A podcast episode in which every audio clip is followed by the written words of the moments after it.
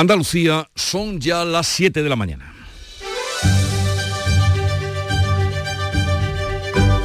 En Canal Sur Radio, La mañana de Andalucía con Jesús Vigorra.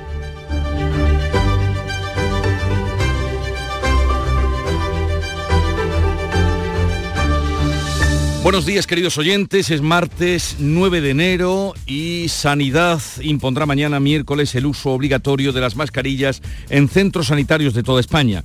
En el Consejo Interterritorial celebrado ayer se acordó un plazo de 48 horas para que cada territorio presentara sus alegaciones ante el rechazo de la mayoría de las comunidades a tal medida.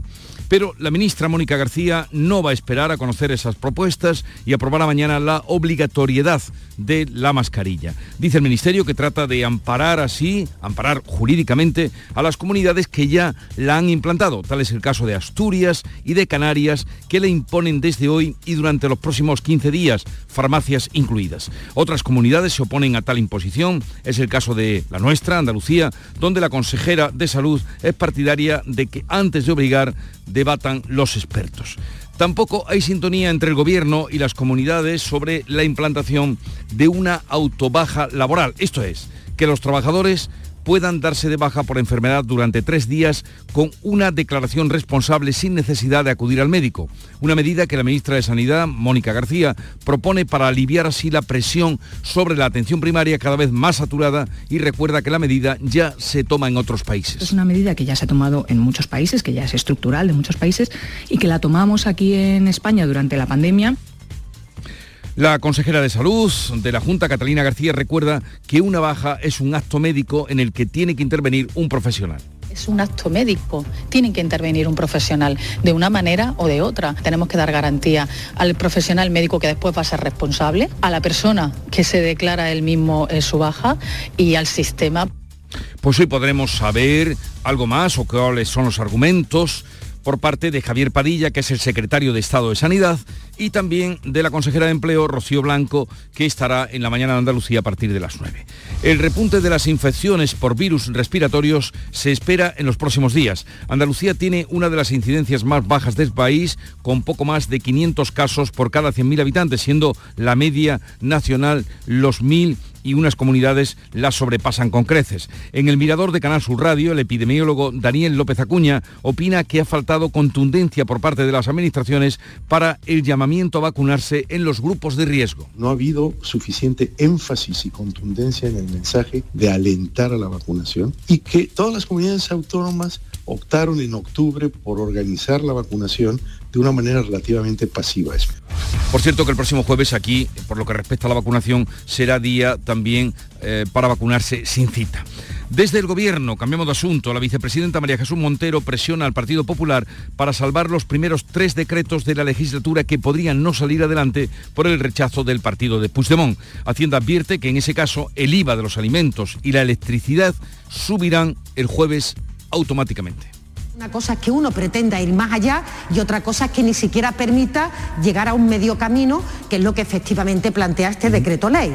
Por eso le digo que creo que suena más a excusa que a una oferta real de negociación. En este sentido, Felipe Bolaños y Yolanda Díaz, por parte del Gobierno, han contactado con Génova, pero no le aceptan sus propuestas, aunque se muestran dispuestos a tramitarlos como decreto ley para poder incorporar iniciativas de la oposición. Feijó reúne hoy a la dirección del Partido Popular y a sus varones. Borja Semper muestra la disconformidad de Génova con el Gobierno. El Gobierno no nos da respuesta satisfactoria a ninguna de las medidas que he enumerado, con lo cual mucha voluntad no hay por mucho que se hable.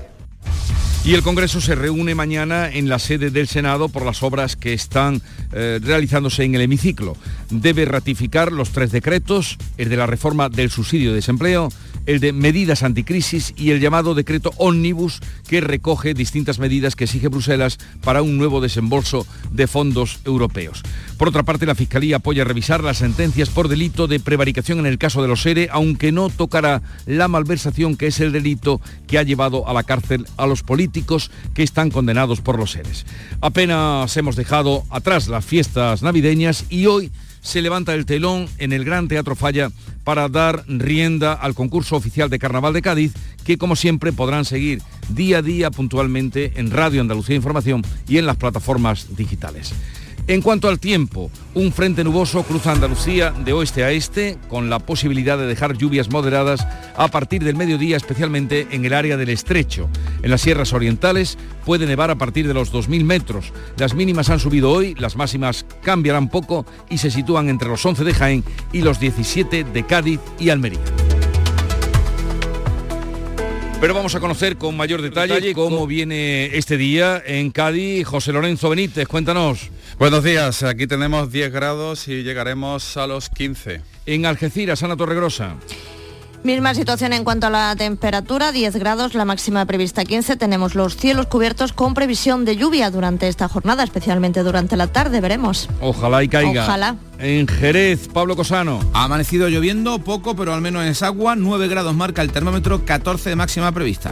En Huelva, María José Marín. Pues en Huelva a esta hora tenemos 8 grados, vamos a alcanzar una máxima de 16. Cielos cubiertos también ha llovido levemente en las últimas horas. ¿Cómo amanece Córdoba, Mar Vallecillo? Pues también con 8 grados a esta hora y cielos cubiertos. La máxima prevista es de 12. Sevilla, Antonio Catoni. En Sevilla, los sevillanos que no hayan salido todavía a la calle se van a encontrar mojada, va a llover durante este día, tenemos 8 grados, alcanzaremos una máxima de 13. ¿Y por Málaga cómo viene el día, María Ibáñez? De momento con los cielos bastante cubiertos, 10 grados de temperatura, se anuncian también lluvias, 16 alcanzaremos de máxima en la capital. ¿Qué se espera en Jaén, César Domínguez? Pues ahora mismo tenemos 8 grados, chispea, la máxima no alcanzarán o no superarán los 11. Chispea por Jaén y en Granada, Jesús Reina. También, buenos días. Precipitaciones persistentes, aunque débiles, 6 grados de temperatura, 7 más que ayer, cota de nieve en los 2.000 metros. Almería, María Jesús Recio. Ha llovido esta madrugada en Almería, poco va a seguir haciéndolo, dice la previsión por la tarde, incluso nieve a 1.600 metros, 11 grados y la máxima 17. Ya lo han oído, la lluvia existe y se hace presente de vez en cuando.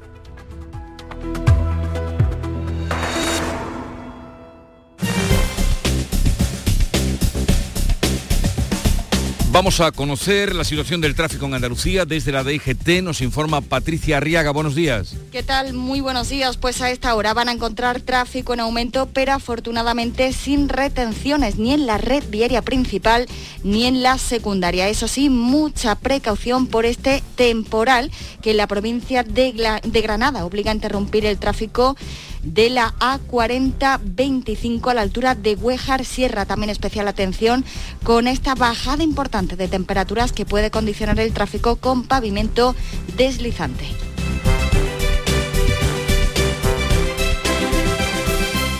Siete, siete minutos de la mañana.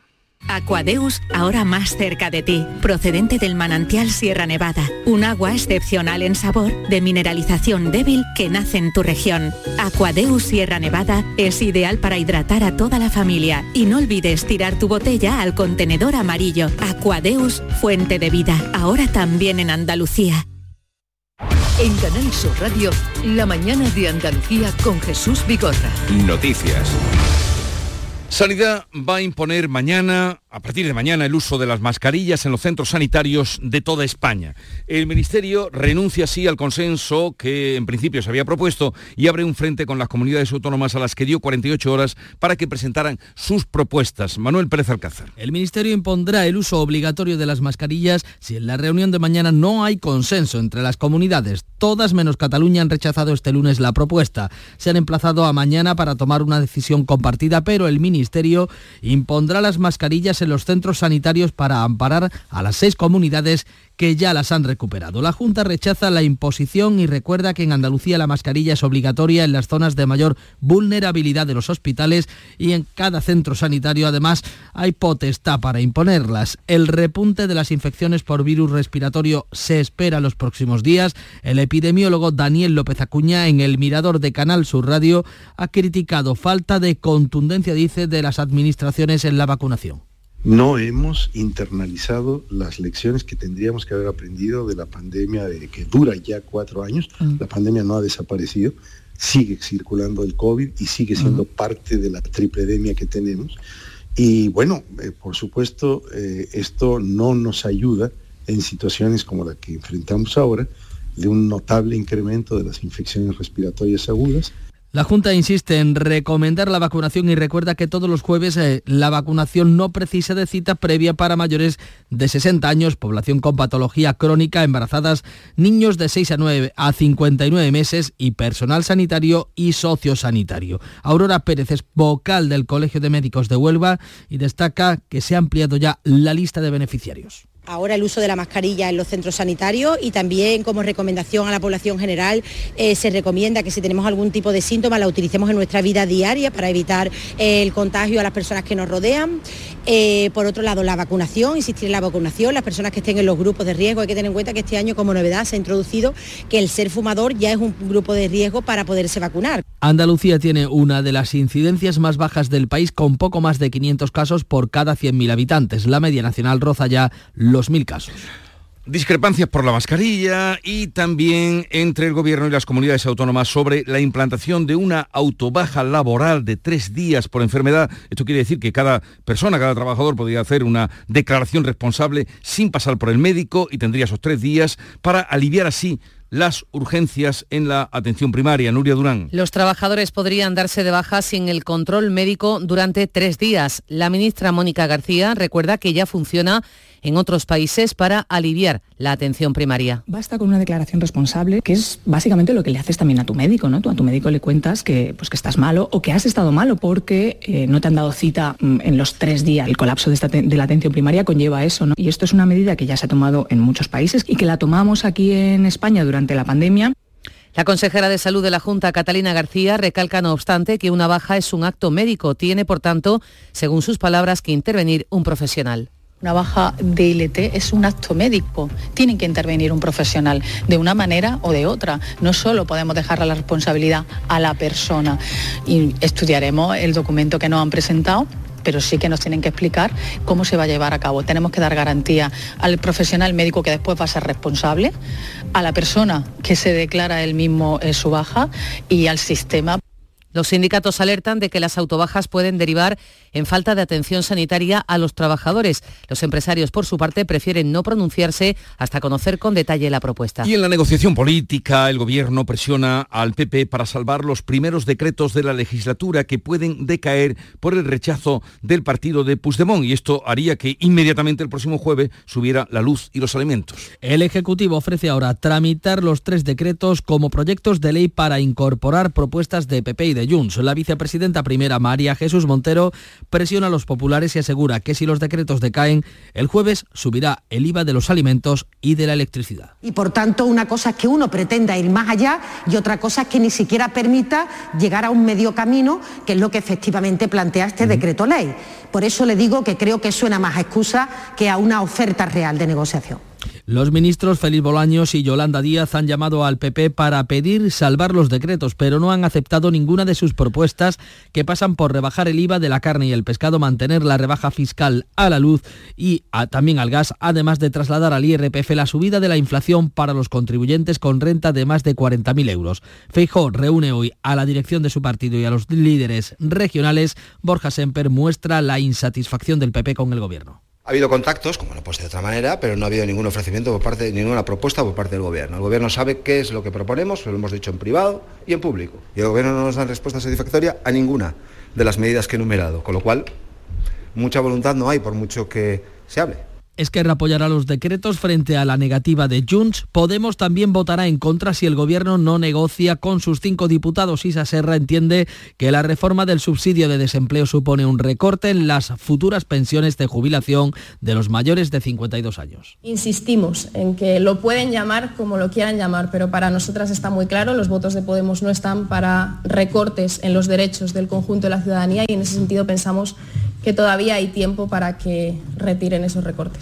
Hoy se reúne la mesa del Congreso y la Junta de Portavoces previa al pleno de mañana, que se va a celebrar, por cierto, en la sede del Senado por las obras en el hemiciclo de la carrera de San Jerónimo, un pleno que debe convalidar los tres decretos, el de la reforma del subsidio de desempleo, el de medidas anticrisis y el llamado decreto Omnibus, que recoge las medidas que exige Bruselas para un nuevo desembolso de fondos europeos. Y en torno a la negociación sobre el salario mínimo interprofesional, el Gobierno amenaza a los empresarios empresarios con cerrar un acuerdo al alza si no aceptan la subida de los empresarios del 4%. Si no se avienen a negociar, habrá una negociación entre el Gobierno y los sindicatos sin ese límite del 4% de subida. Así lo ha planteado el secretario de Estado de Empleo, Joaquín Pérez Rey si la patronal española no se aviniera a suscribir un acuerdo con el Gobierno, naturalmente el Gobierno se desvincula de esa cifra, buscará un acuerdo bipartito, intentará acordar con las organizaciones sindicales. Estamos dispuestos, por tanto, a hacer una subida más ambiciosa Comisiones Obreras y UGT mantienen su petición, es decir, aplicar una subida por encima del 5%. Maricruz Vicente y Fernando Luján lo argumentaban. El Gobierno sabe que un 4% eh, fuera de un acuerdo es claramente insuficiente. No debería de subir menos que el resto de las retribuciones mínimas que se han fijado por el Estado, el 5 y el 7. La COE va a estudiar la propuesta del 4% de subida del salario mínimo interprofesional, pero insiste en su exigencia de que el Gobierno asuma parte del incremento. Así lo ha expresado en el Mirador de Andalucía el secretario general de la CEA, Luis Fernández Palacios. Si, vamos, si los empresarios vamos a soportar una subida del salario mínimo interprofesional otra vez más, que ya desde el año 2016 ha subido más de un 60%, eh, lo que se quiere también es que la Administración también asuma parte de esa subida. Para final de esta semana se va a concertar una nueva cita en la que ya se espera una mayor concreción. La Junta mm, presenta alegaciones y denuncia un agravio en las inversiones del Gobierno en la red eléctrica. Acusa al Ejecutivo de Sánchez de limitar el crecimiento industrial y poner en peligro proyectos empresariales estratégicos para Andalucía. El Gobierno andaluz asegura que el Ministerio va a destinar a Andalucía solo unos eh, un 2% del total de las inversiones. Representan 6 millones de los 321 de toda España, mientras que cinco comunidades van a recibir hasta el 85% del total. El consejero de Industria, Jorge Paradela, considera que se pone en riesgo proyectos mineros de Sevilla y Huelva y renovables en Córdoba. La planificación, por tanto, no trató bien Andalucía y esas modificaciones puntuales que se anuncian ahora tampoco. Andalucía tiene muchos proyectos cuya viabilidad depende de contar con el soporte de la red de transporte eléctrico necesaria, por lo que apelamos al Gobierno central a reconsiderar su propuesta y a incluir las actuaciones que reclamamos. El ahorro en electricidad en los edificios de la Junta, colegios o polideportivos en los últimos seis meses asciende a más de 15 megavatios hora al año y significa más de 1.600.000 euros en la factura eléctrica. Los pantanos andaluces pierden otros 5 hectómetros cúbicos de agua en la última semana y ya están al 20% de su capacidad. Hoy se espera que llueva en buena parte de Andalucía, precipitaciones que serán intensas con tormentas ocasionales y fuertes en el entorno del estrecho. El Consejo de Gobierno ha aprobado nuevas inversiones para tratar de paliar los efectos de la sequía, con obras para aumentar hasta el doble la capacidad de interconexión entre Málaga y la Costa del Sol Occidental. Manuel Cardeña, presidente de Acosol, la empresa pública de aguas de la Mancomunidad de la Costa del Sol Occidental, explica que el proyecto permitirá trasvasar recursos hídricos desde el embalse de la Concepción, tanto a la capital malagueña como a la Costa del Sol, dando así una mayor garantía de abastecimiento a más de 600.000 malagueños. Y ahora lo que dice el Consejo de Gobierno y la Presidencia de la Junta es aumentar esa capacidad para que en el momento que haya sobrante en la Costa del Sol enviarlo hacia Málaga y para que cuando Málaga tenga capacidad de mandar eh, agua a la Costa del Sol, pues la envíe. Yo creo que es una obra de sentido común que ya ha realizado muchísimos años y que es el futuro de esa autovía del agua. La situación es peor en la Costa del Sol Oriental. El pantano de la Viñuela apenas almacena agua. La Fiscalía del Tribunal Constitucional apoya revisar las condenas por prevaricación de los encarcelados por el caso de los seres, pero pide mantener las de malversación, que son las que han eh, llevado penas de cárcel. La Fiscalía atiende los recursos de los 12 condenados por prevaricación, pero no las impuestas por malversación, delito que supuso la pena de prisión a los exconsejeros, exviceconsejeros y altos cargos de la agencia IDEA, además del al expresidente Griñán. La Junta muestra respeto por la decisión judicial. El portavoz Ramón Fernández Pacheco insiste en que el único interés del gobierno andaluz es recuperar hasta el último céntimo defraudado. Nosotros no tenemos una opinión fundada, ¿no? Creo que la Junta de Andalucía no está para cuestionar las decisiones que adoptan representantes de otro poder del Estado, en este caso del Poder Judicial, bien sea la Fiscalía, bien sea cualquier tipo de, tribunal. Nuestro interés insisto, como administración pública, es recuperar hasta el último céntimo defraudado para que se destine a lo que se tiene que destinar, que es a financiar los servicios públicos de la Junta. En otro juicio de este caso, el denominado chofer de la coca ha confesado que gastó más de un millón y medio de euros de dinero público en cocaína, pero ha exculpado a su esposa que se habría beneficiado con ayudas. En Barcelona se está investigando un posible nuevo caso de violencia vicaria tras la muerte de dos menores y de su padre en un piso de Barcelona. Los mozos de escuadra tratan de esclarecer las circunstancias que rodean la muerte de un hombre y sus dos hijos de 7 y 10 años en el barrio barcelonés de Horta. La madre dio el aviso porque no tenía noticias de su exmarido y de los pequeños. Los bomberos derribaron la puerta del domicilio paterno y en el interior han hallado los tres cuerpos. La vivienda estaba completamente precintada con ventanas y puertas cerradas. Había un fuerte olor a gas. La policía no descarta ninguna hipótesis, ya sea un accidente o la posibilidad también de que el padre asesinara a sus dos hijos y luego se suicidará. Hoy comienza en Cádiz el concurso oficial de las agrupaciones de carnaval en el Gran Teatro Falla que se prolongará hasta el próximo 9 de febrero. El Carnaval de Cádiz te lo cuenta Radio Andalucía Información. Disfrútalo en Carnaval Sur, el programa del concurso de agrupaciones del Carnaval de Cádiz que te lo cuenta todo, todo. Carnaval Sur, tu palco del carnaval, con Fernando Pérez. Hoy, desde las 8 de la tarde, en Radio Andalucía Información, Cádiz, por FM. Y por internet a través de nuestra web, nuestra aplicación móvil y por nuestra plataforma Canal Sur Más. Desde Cádiz para Andalucía, España y la humanidad, muy buenas noches, buena gente. Rebajas en Rapimueble, simplemente más bajas. Dormitorio 139 euros. Apilable de salón, ahora 159 euros. Más ahorro, más ofertas, más barato. Solo en Rapimueble, líder en rebajas y paga en 12 meses sin intereses. Más de 230 tiendas en toda España y en rapimueble.com.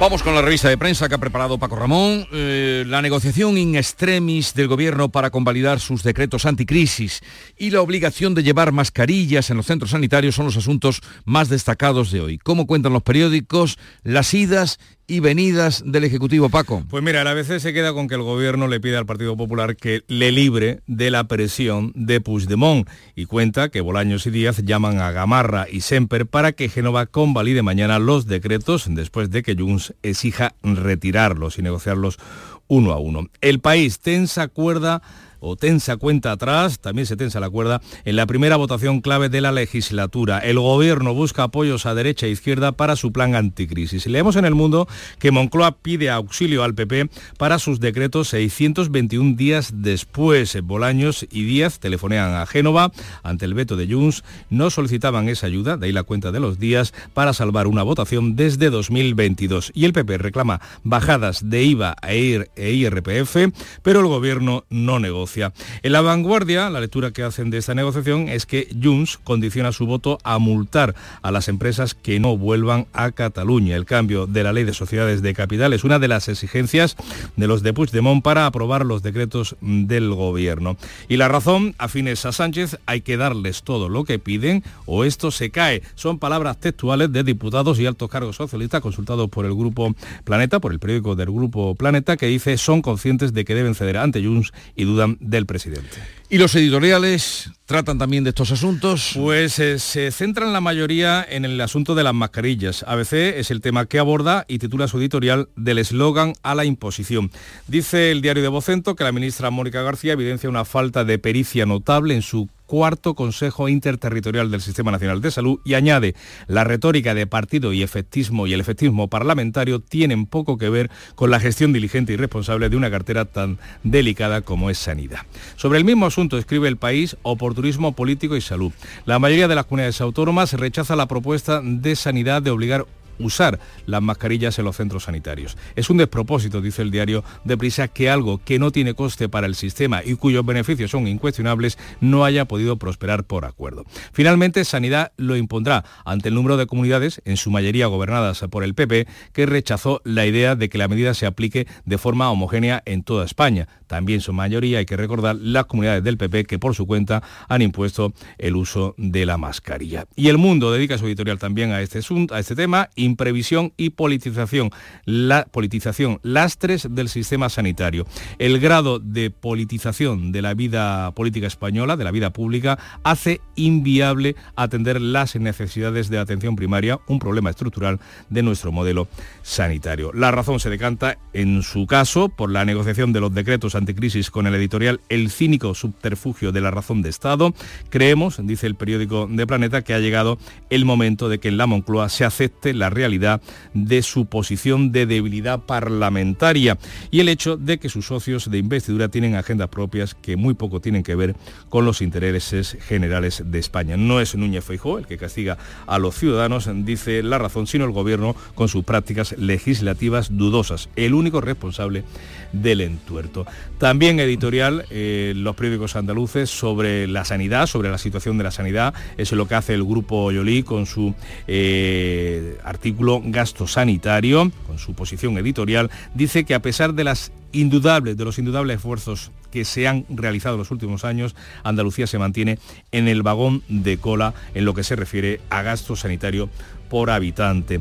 Y añade que la situación de la sanidad andaluza adolece de problemas estructurales que aconsejaría una política inversora que ayudara a mitigar los efectos de unos déficits asistenciales que se han revelado como uno de los factores que provocan mayor descontento social. Parte de esa culpa, dice Yolí, la tiene la infrafinanciación crónica que padece Andalucía, pero añade esa circunstancia no oculta el hecho de que Andalucía necesita un giro en su política sanitaria. ¿Alguna viñeta de hoy que te haya llamado la atención, Paco? Pues mira, la de Idígoras y Pachi, que sobre este asunto de la sanidad pública en nuestro país, eh, dice, una pareja leyendo eh, el periódico, eh, COVID gripe, en grandes titulares en el periódico, pero el bocadillo que ilustra la la viñeta es el siguiente. Las autoridades declaran dos puntos, abrimos comillas, no faltan médicos, sobran virus, cerramos las comillas. Cuídense de los virus. 7.26 minutos de la mañana. Llega por aquí Nuria Gaciño. Buenos días, Nuria. Hola, ¿qué tal? Muy buenos días. El Sevilla abrirá los octavos de final de la Copa del Rey. Ante el Getafe, el rival que le ha tocado en este cruce copero, el Sevilla será el encargado de abrir en el Coliseu los octavos de final de la Copa el próximo martes 16 de enero a las 8 de la tarde. Además del Getafe Sevilla, ese mismo día se van a disputar dos partidos más, el Atleti de Bilbao a la vez y el Tenerife Mallorca, los dos a las 9 de la noche. El Gordo le ha tocado en suerte al Unionistas de Salamanca, de la Primera Federación, que poco antes del sorteo eliminaban los penaltes al Villarreal y ahora los octavos pues se va a enfrentar al Barcelona. El horario de este partido está pendiente de confirmación, al igual que los Asuna Real Sociedad. Para el miércoles 17 están fijados el Valencia Celta de Vigo a las 8 de la tarde y el Girona Rayo Vallecano a las 9 y media. Y el bombazo del sorteo ha sido el Atlético de Madrid Real Madrid que se va a disputar el jueves 18 de enero a las 9 y media de la noche. Vamos a tener tres derbis madrileños en solo 26 días, ya que mañana se ven las caras en la primera semifinal de la Supercopa de España.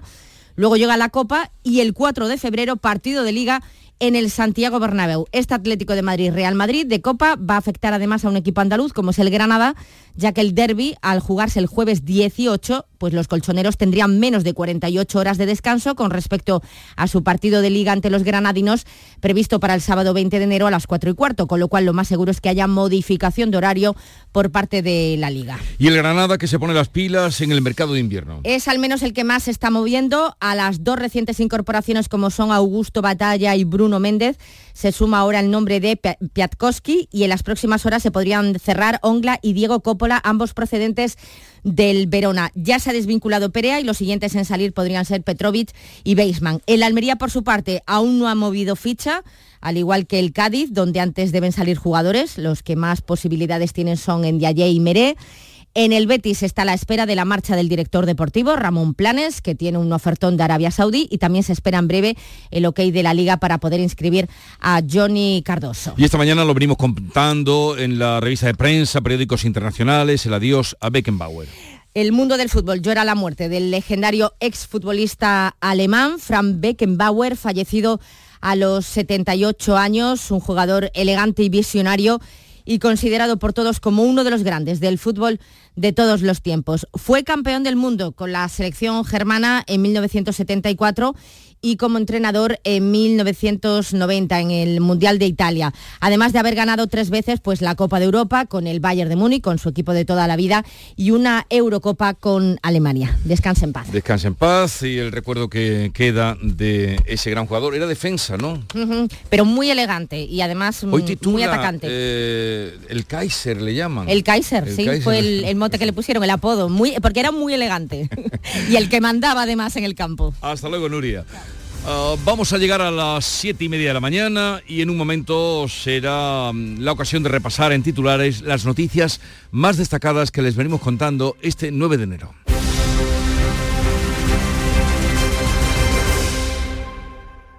Canal Sur, la radio de Andalucía.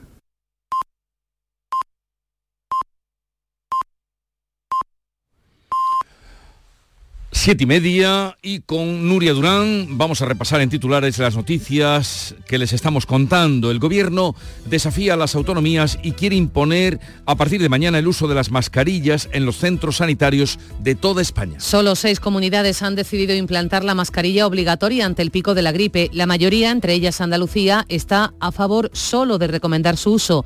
Tampoco hay entendimiento para la implantación de una autobaja de tres días sin control médico.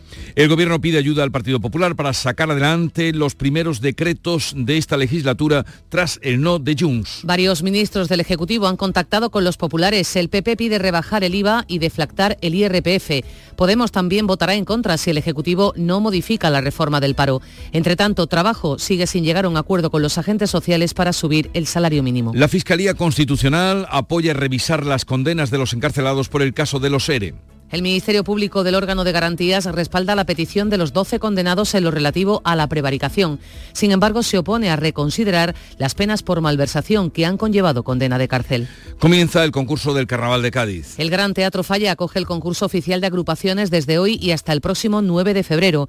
Por primera vez en la historia lo abrirá un coro de Huelva. Todo el Carnaval gaditano podrán seguirlo por RAI Cádiz y la plataforma digital de Canal Sur. Vamos a recordar la previsión del tiempo para hoy. Un frente nuboso cruza Andalucía de oeste a este, con posibilidad de dejar lluvia moderada a partir del mediodía, especialmente en el área del estrecho. En las sierras orientales puede nevar a partir de los 2.000 metros. Las mínimas han subido. Las máximas hoy van a cambiar poco. Se van a situar entre los 11 de Jaén y los 17 de Cádiz y Almería. Los vientos van a soplar flojos variables. Son las 7.32 minutos de la mañana y en un momento vamos a las claves económicas del día. ¿Quieres abrir tu negocio al exterior? En Cajamar te acompañamos en la estrategia de negocio internacional de tu empresa. Infórmate en nuestras oficinas y te ayudaremos a encontrar las mejores soluciones para tus operaciones internacionales. Consulta en la web cajamar.es, área empresas y autónomos barra internacional. Cajamar, distintos desde siempre. Frutos secos Reyes, mucho más que pipas. Disfruta con nuestra deliciosa variedad de frutos secos, snacks y golosinas en los más de 35.000 puntos de venta que tenemos en Andalucía o en frutosecorreyes.es. Ah, y ahora con tu pedido a partir de 20 euros, te los llevamos a casa gratis. Frutos secos Reyes, tus frutos secos de siempre. Las claves económicas con Paco Bocero. Paco, buenos días. Buenos días, Jesús. ¿Qué tal? Bien, bien. De momento... Bien de momento. Bien, bien. ¿Lleva la mascarilla? Por supuesto, no te quepe la menor duda. Hay que protegerse para que estemos cada mañana. Bueno, llegamos a martes y a ver qué nos trae hoy la agenda económica según los principales medios especializados en economía. Pues sí, mira, vamos a empezar como siempre con expansión que abre con Ferrovial, de la que dice que está al asalto de del Nasdaq 100 para acompañar a Apple y Microsoft. Nasdaq 100, que es uno de los principales índices bursátiles en Estados Unidos y que además está compuesto por empresas tecnológicas. En cinco días se refieren a la no convalidación del decreto anticrisis que podría trastocar las cuentas de Hacienda en más de 7.000 millones de euros. En su caso, en el economista, se refieren al cupo vasco como el indicador que destapa los privilegios fiscales del País Vasco frente a Madrid o a Cataluña.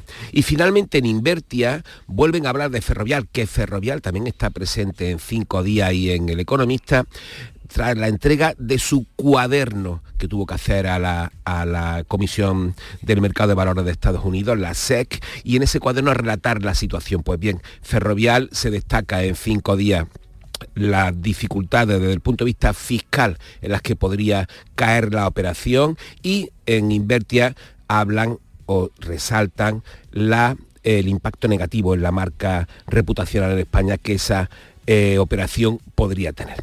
Y bien, y nos vamos a ir ya Sí, a pero, las claves. eh, llamo la atención sobre esos 7.000 millones que Sí. tú has hablado de cinco días, porque estamos contando esta mañana. Exactamente. Eh, en fin, que lo que, mm, que no salgan adelante estos tres decretos, y ahora tú le has puesto número, 7.000 Sí. millones. 7.000 eh, millones. Habrá cinco días. Más bien le pone número cinco días. Sí, sí, sí. Bueno, cinco días habla de esos 7.000 millones eh, y la subida también que de, de la luz que vendría de manera En inmediata. y en efecto, en efecto, en efecto. jueves. Sería un coste importante. sí. Vamos ahora con las claves del día. Bueno, pues vamos a comenzar con la subasta de letras 6 y 12 meses, que, de la que ya comentamos ayer, que va a tener lugar ahora en un ratito. Va a ser la primera del año. Los expertos esperan rentabilidades sobre el 3-30% y es una subasta que va a acompañar a la presentación de la estrategia de financiación que va a hacer el Tesoro Público para este año. Hay un punto de partida para la captación de dinero por parte del Tesoro y es que el año pasado fueron 65.000 millones de euros. En segundo lugar, vamos a mirar Europa porque Eurostat, que ya conocemos que es el INE europeo, va a publicar hoy la última tasa de desempleo de los países de la eurozona y del conjunto de la Unión Europea. Los dos últimos datos marcaron el 6% en la Unión Europea y el 6,5% en la eurozona. Y fíjate qué promedios cuando aquí tenemos un paro absolutamente del doble por la mejor parte. Y finalmente vamos a mirar a Washington, porque el Banco Mundial va a publicar su informe anual de previsiones de la economía, que se conoce como el Perspectivas Económicas Globales, viene siendo su informe tradicional de enero, y en un momento como este de, de desaceleración generalizada por esas subidas de tipo de interés que conocemos del año pasado y la inestabilidad geopolítica importante. Muy bien, pues esas perspectivas nos dan pie para conocer las claves sobre la marcha del año y que estamos repasando esta semana. Hoy le toca el turno a las empresas. ¿Qué piensan las empresas de este año? Pues mira, ayer mismo las cámaras de comercio publicaron la nueva edición de su encuesta de perspectivas empresariales y según sus resultados, las empresas españolas comienzan el año con un nivel de confianza sobre la evolución de sus negocios mayor que el de su homóloga europea, un dato positivo. Y de acuerdo además con la encuesta, las compañías españolas encaran este año con perspectivas positivas en todas las variables que analiza, que son las ventas interiores, las exportaciones, el empleo y la inversión. Sin embargo, sin embargo, advierten sobre condicionantes y sitúan a los costes laborales, la escasez de personal cualificado y los precios de las materias primas como los tres principales problemas. Por cierto, son factores similares, entre otros, entre otros, a los que ven las empresas andaluzas, según el barómetro de la CEA que se publicó la semana pasada, que destacaba que el entorno institucional es percibido por las empresas como una traba para el desarrollo de sus actividades, en especial en materia de fiscalidad y de burocracia administrativa. El barómetro de la CEA evidenció que las empresas perciben peor lo más lejano, una curiosidad, es decir, consideran mejor su propia situación que la del sector en el que operan, tienen una mejor percepción de la economía y de la situación andaluza frente a la nacional e internacional, y su mayor preocupación es la inestabilidad política. Pues aquí lo vamos a dejar eh, en este recordatorio que estamos haciendo también de cara al año que acaba de comenzar y con la actualidad económica de cada día. Un, mañana, ¿a qué te vas a, a referir? Mañana vamos a hablar de vivienda. De vivienda, oh, eso nos interesa a todo el mundo, así es que estaremos atentos. Muy Eh, bien. Que tengas un buen día. ¿Ha, ha llovido por Córdoba o no? Eh, muy poquito. Poquito, esto, poquito. Esto, no, esto es una pena, una pena. Pero ha, llovido y eso ah, abriga esperanzas. Bueno, por supuesto, lo poquito que llueva, por supuesto que abriga, Abriga pero que esperanza. tiene que llover más. Hasta luego, Paco, adiós. Muy bien, hasta luego. La mañana de Andalucía.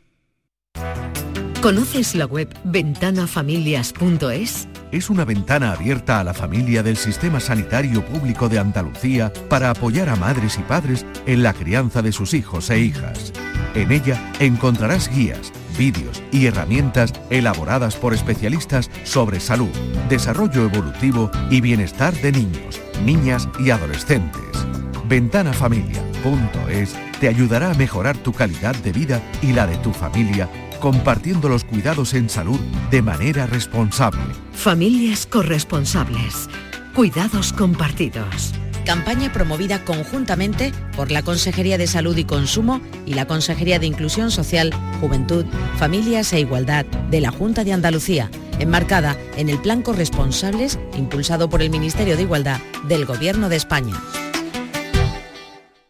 Hay gente para todo y el programa del Yuyu es de buena gente, divertida y alegre, que le pone humor al día a día. Sí, porque nos gusta mirar el lado bueno de la vida, por muy surrealista que pueda ser, y dibujarte una sonrisa. No es fácil, créeme, pero no tiene precio. El programa del Yuyu, gente genuinamente original. De lunes a viernes a las 3 de la tarde. Contigo somos más Canal Sur Radio. Contigo somos más Andalucía.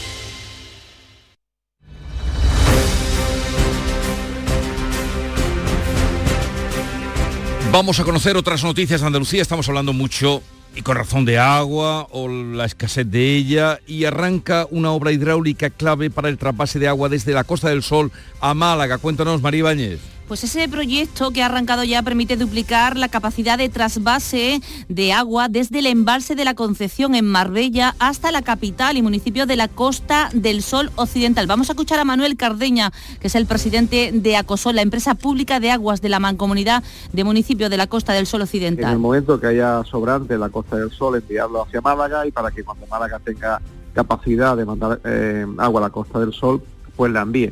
Yo creo que es una obra de sentido común es una de las fases de la conocida como Autovía del Agua. Tiene un presupuesto de algo más de un millón de euros aprobado ayer por la Junta y un plazo de ejecución de seis meses. Los alrededor de 1.100 vecinos de Cala, en Huelva, estarán desde hoy sin suministro de agua durante 16 horas diarias. El motivo, las obras de un nuevo pozo que está ejecutando la Confederación Hidrográfica del Guadalquivir. Eh, del Guadalquivir. ¿Y esto cómo se va a arreglar, María José Marín? Pues los cortes se han establecido entre las 10 de la noche y las 7 de la mañana y entre las 11 de la mañana y las 6 de la tarde. Las obras que está realizando la Confederación tienen como objetivo construir y equipar ese nuevo pozo en la localidad y esto está provocando, va a provocar un aumento en la turbidez en los acuíferos del municipio, lo que hace necesario cortar el suministro. Giasa, la empresa pública del agua, ha recordado a los usuarios que se trata de una obra que va a mejorar sensiblemente el servicio de abastecimiento en el municipio, por lo que es una molestia, dicen, necesaria.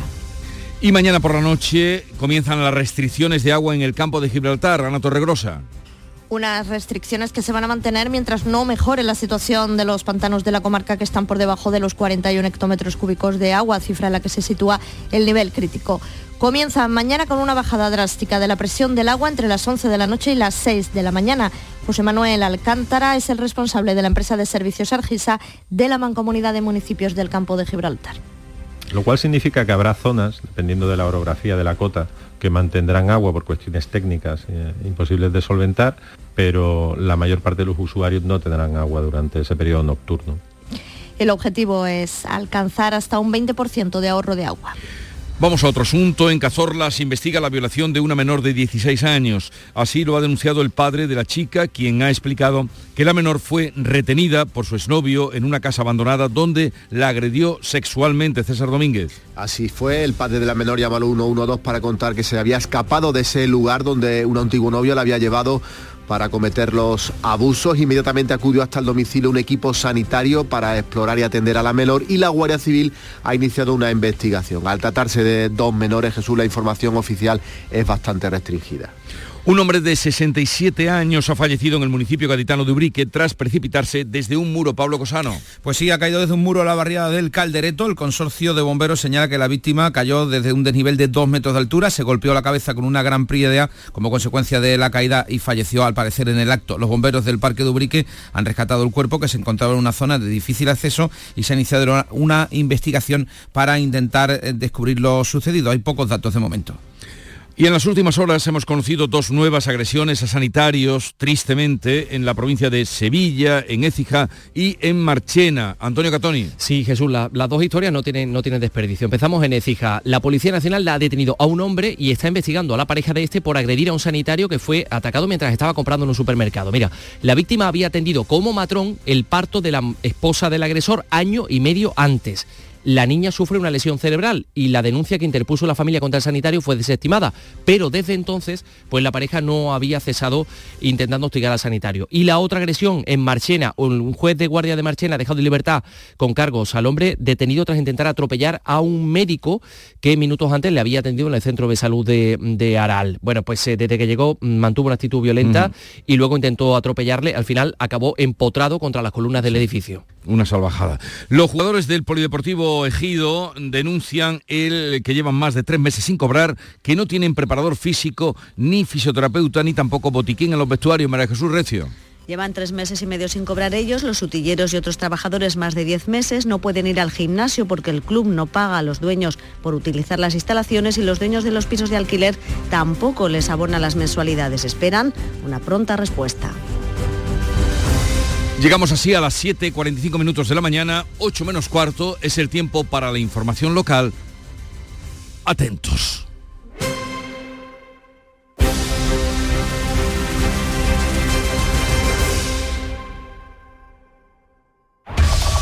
En la mañana de Andalucía de Canal Sur Radio, las noticias de Sevilla con Antonio Catoni.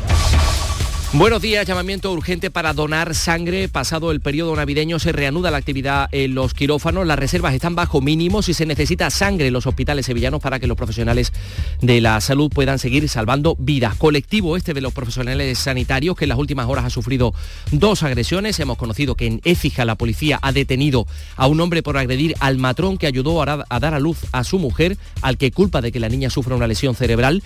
Y en Marchena otro ciudadano ha intentado atropellar a un médico y está en libertad con cargos. El tráfico, a esta hora tenemos 4 kilómetros de retenciones en el acceso a Sevilla por la autovía de Huelva, un kilómetro en la autovía de Coria, otro kilómetro en la autovía de Mairena y tráfico intenso en los principales accesos ya a la ciudad, en el interior de la ciudad. Recordamos que las últimas horas han sido también trágicas en las carreteras. En Écija un motorista ha perdido la vida a chocar contra un vehículo estacionado. En Alcalá del Río ha fallecido un joven en un siniestro en que se vieron implicados tres automóviles. El fallecido era vecino de Valencina de la Concepción, cuyo ayuntamiento ha decretado tres días de luto oficial. El tiempo. Las calles están mojadas, ha llovido de madrugada, también lo va a hacer por la tarde, incluso puede hacerlo de forma, eh, en forma de tormenta. Sube las temperaturas mínimas, alcanzaremos 16 grados de máxima en Lebrija, 14 en Écija y Morón, 13 en Sevilla Capital, donde ahora tenemos 8. Enseguida desarrollamos estos y otros asuntos, realiza Pedro Luis Moreno. En el hospital y en los centros de salud, los fisioterapeutas te aportan salud y bienestar, fisioterapia y calidad de vida unidas para beneficio de las personas. Fisioterapeutas, profesionales esenciales para tu salud. Es un mensaje del Sindicato de Enfermería SATSE Sevilla. En Canal Sur Radio, las noticias de Sevilla. El Centro Regional de Transfusión Sanguínea hace un llamamiento urgente para la donación de sangre porque están al mínimo las reservas de todos los grupos, especialmente A positivo y negativo y cero negativo. La portavoz, del centro, Dora Díaz. Comenzamos la cuesta de enero con un gran descenso de las reservas de todos los grupos sanguíneos, por lo que urge que se repongan lo antes posible para poder enviar a los hospitales en las próximas horas. Se puede realizar esa donación en el Centro Regional de Transfusión, en la Avenida de Manuel Surot, en horario de 8 de la mañana a 9 de la noche, de forma ininterrumpida y hoy se desplazan unidades móviles de donación a Utrera, Tocina y Villanueva del Ariscal. Dos agresiones a sanitarios. En las últimas horas hemos conocido, la Policía Nacional ha detenido en Écija a un hombre e investiga a su pareja por agredir a un eh, sanitario que fue atacado mientras compraba en un supermercado. La víctima había atendido como matrón el parto de la esposa del agresor año y medio antes. La niña eh, de la pareja eh, agresora sufre una lesión cerebral. Esa familia interpuso una denuncia contra el sanitario que fue desestimada, pero desde entonces, como cuenta el portavoz policial Antonio Talaverón, la pareja no ha cesado de hostigar a este profesional de la salud. Tras las investigaciones se pudo corroborar que los autores no habían localizado casualmente al sanitario y que debido a la labor realizada en su trabajo había sido perseguido, amenazado y finalmente agredido. Por otra parte, la juez de guardia de Marchena ha dejado en libertad con cargos al hombre de 42 años detenido tras intentar atropellar a un médico que minutos antes le había atendido en el centro de salud de Araal. Desde que llegó mantuvo una actitud violenta, lanzó una botella de agua al sanitario, causó destrozos en el consultorio, salió al exterior y el médico que eh, intentaba atenderle, pues eh, em, el, el agresor intentó arrollarlo con su coche. El coche que terminó empotrándose contra las columnas del edificio de ese centro de salud de Aral. 7 y 49 minutos. Tu momento favorito del año ha llegado a Centro Comercial Airesur. Toda la moda, decoración, belleza y todo lo que te gusta con los mejores descuentazos. Además, tus visitas tienen premio. Descubre en ccairesur.com cómo puedes ganar diferentes tarjetas de regalo que estamos sorteando con nuestra app Club Airesur. Te esperamos. Centro Comercial Airesur. Todo lo que te gusta. Las noticias de Sevilla. Canal Sur Radio. Seguimos negociando, se sigue negociando en el Ayuntamiento de Sevilla los presupuestos municipales de la capital para 2024. De momento lo está haciendo el gobierno con, con Podemos Izquierda Unida, que es el único grupo que ha presentado enmiendas. Hoy su portavoz, Susana Hornillo, va a comparecer. Se espera que ofrezca detalles de las propuestas que el alcalde ha dicho está dispuesto a negociar. De momento no hay aportaciones ni de Vox ni de PSOE. Según la socialista Sonia Gaya, las cuentas de los populares los ingresos están inflados y hay partidas que no están contempladas en esos gastos. Que hay gastos que no aparecen en los presupuestos y que son líneas rojas para este grupo municipal y otros que no están contemplados, como por ejemplo lo que supone la bonificación del transporte y por tanto lo que estamos esperando es eh, esa llamada, esa convocatoria de reunión del alcalde a nuestro portavoz para poder hablar en serio de los presupuestos del Ayuntamiento de Sevilla. Otra reunión la que van a mantener los vecinos de los remedios mañana con el delegado del distrito van a abordar el control de las botellonas en el barrio un problema que sufren desde hace años y que tuvo su principal expresión el pasado día 5, el día de la cabalgata, en la conocida como la Plaza del Lápiz, donde se concentraron miles de jóvenes. Eso obligaba a actuar a la policía local.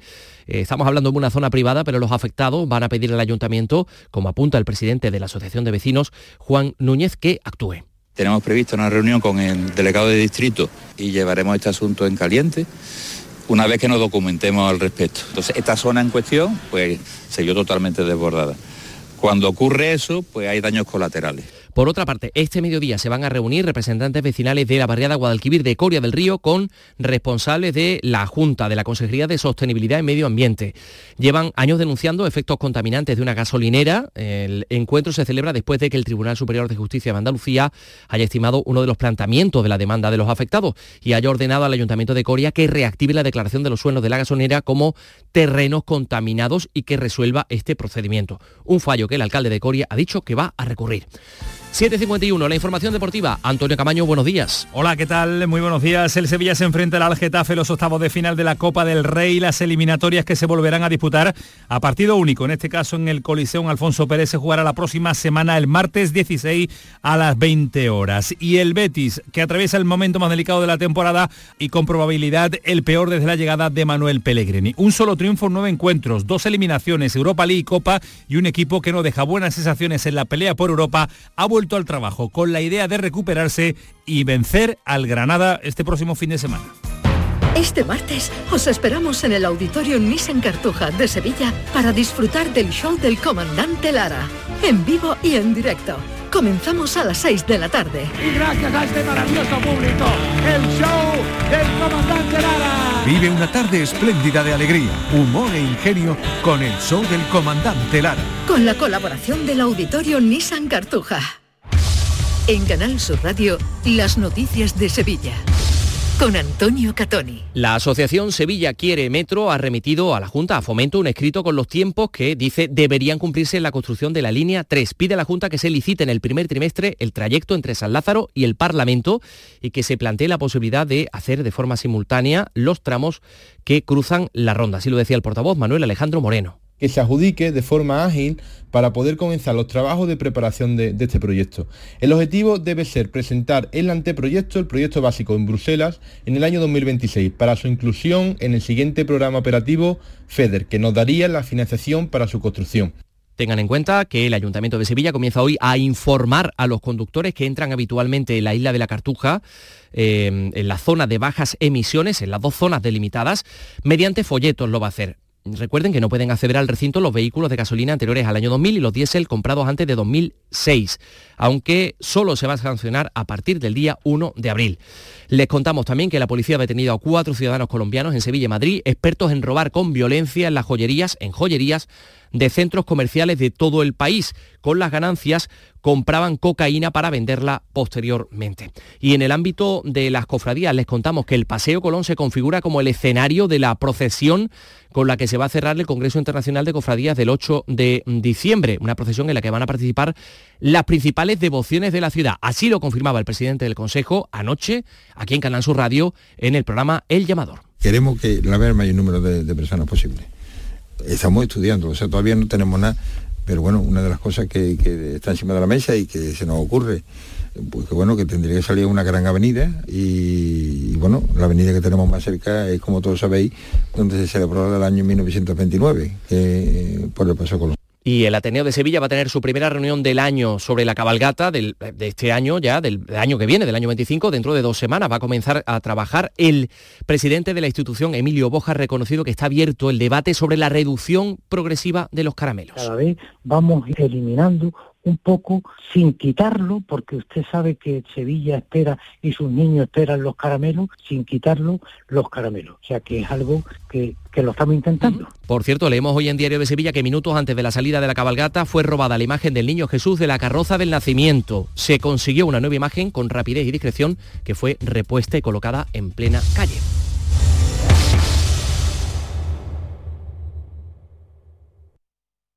Escuchas La mañana de Andalucía con Jesús Vigorra, Canal Sur Radio.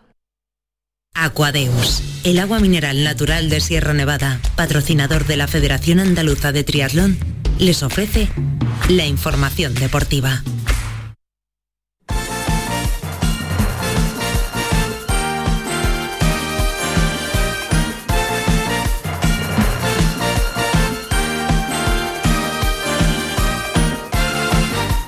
Son las 8 menos 5 de la mañana, es el momento de conocer la última hora del deporte.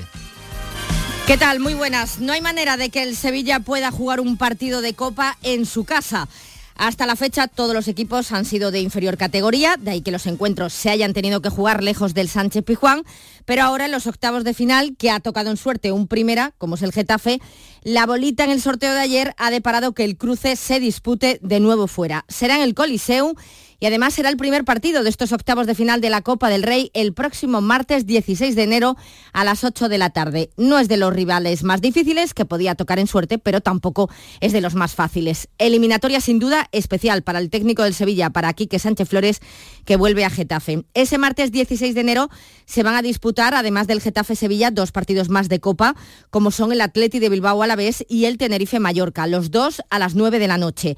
Al que le ha tocado el gordo es al Unión de Salamanca, de la Primera Federación, que poco antes de que se celebrase el sorteo tenía que disputar, como saben, lo que quedaba de partido ante el Villarreal, un partido que se suspendía el domingo cuando iba a comenzar la prórroga con empate a uno por culpa de un apagón. Pues bien, el Unionistas daba la sorpresa al eliminar al Villarreal en los penaltis y en los octavos tendrá el regalo de enfrentarse al Barcelona. En el conjunto salmantino milita un onubense, ex del Recre, Manu Ramírez, que en el pelotazo se mostraba anoche así de contento por el próximo compromiso ante los azulgranas. La verdad el vestuario está como, pues como una fiesta, ¿no? Pues sí. al final eliminar a todo un Villarreal y encima que te toque un, un, equipo como el Barcelona, pues yo creo que, que es el mejor torneo que nos ha podido tocar. Manu Ramírez, que ya tiene además pensado a quiénes le va a pedir la camiseta. Ahí ya más o menos lo estamos hablando, pero bueno, yo intentaré coger todas las que pueda. Que Fermín, que, que de Huelva y tal, y, y, bueno, y es paisano, y, y, bueno, también Pedri, que, que, me gusta mucho cómo juega, y, y me gustaría pues estos dos sobre todo. Este partido, el Unionistas Barcelona, aún no se sabe cuándo se va a jugar, está pendiente de confirmación, al igual que los Asuna Real Sociedad. Para el miércoles 17 de enero, el Valencia Celta de Vigo será a las 8 de la tarde y el Girona Rayo a las 9 y media. Y el otro gordo del sorteo, sin duda la eliminatoria más complicada, será el Atlético de Madrid-Real Madrid, que se va a jugar el jueves 18 de enero a las 9 y media de la noche. Como ya ha sucedido en más de una ocasión, nos vamos a hartar de ver a estos dos equipos jugar entre sí, porque vamos a tener tres derbis madrileños en solo 26 días. Para empezar, mañana se ven las caras en la primera semifinal de la Supercopa de España. Luego ese partido de la Copa el 18 de enero y el 4 de febrero partido de Liga en el Santiago Bernabéu. Este Atlético de Madrid-Real Madrid de Copa eh, va a afectar además a un equipo andaluz como es el Granada, ya que el derby, al jugarse el jueves 18, pues los colchoneros tendrían menos de 48 horas de descanso con respecto a su partido de liga ante los granadinos, previsto para el sábado 20 de enero a las 4 y cuarto de la tarde, con lo cual lo más seguro es que haya modificación de horario por parte de la liga. Un Granada que desde luego es el que más se está moviendo en este mercado de invierno, al menos el que antes ha empezado a fichar. Ya pudimos ver en acción en el último partido ante el Cádiz Augusto Batalla y Bruno Méndez que dieron buenas sensaciones y el último que se ha confirmado es Kamil Piatkowski, defensa polaco. En las próximas horas además se podrían cerrar también el de Ongla y tal vez eh, Diego Coppola, ambos procedentes del Verona. Ya se ha desvinculado Perea y los siguientes en salir podrían ser Petrovic y eh, Beisman. El Almería sigue sin mover ficha, al igual que el Cádiz, donde su presidente Manuel Vizcaíno fue muy claro cuando señaló que para fichar antes deben salir jugadores. Los que más posibilidades tienen son en Diallé y Mere. Y en el Betis está a la espera de la marcha del director deportivo Ramón Planes. Todo parece indicar que se marchará a Arabia Saudí. Tiene un ofertón de esta liga. Y mientras el mundo del fútbol llora la muerte de Frank Beckenbauer.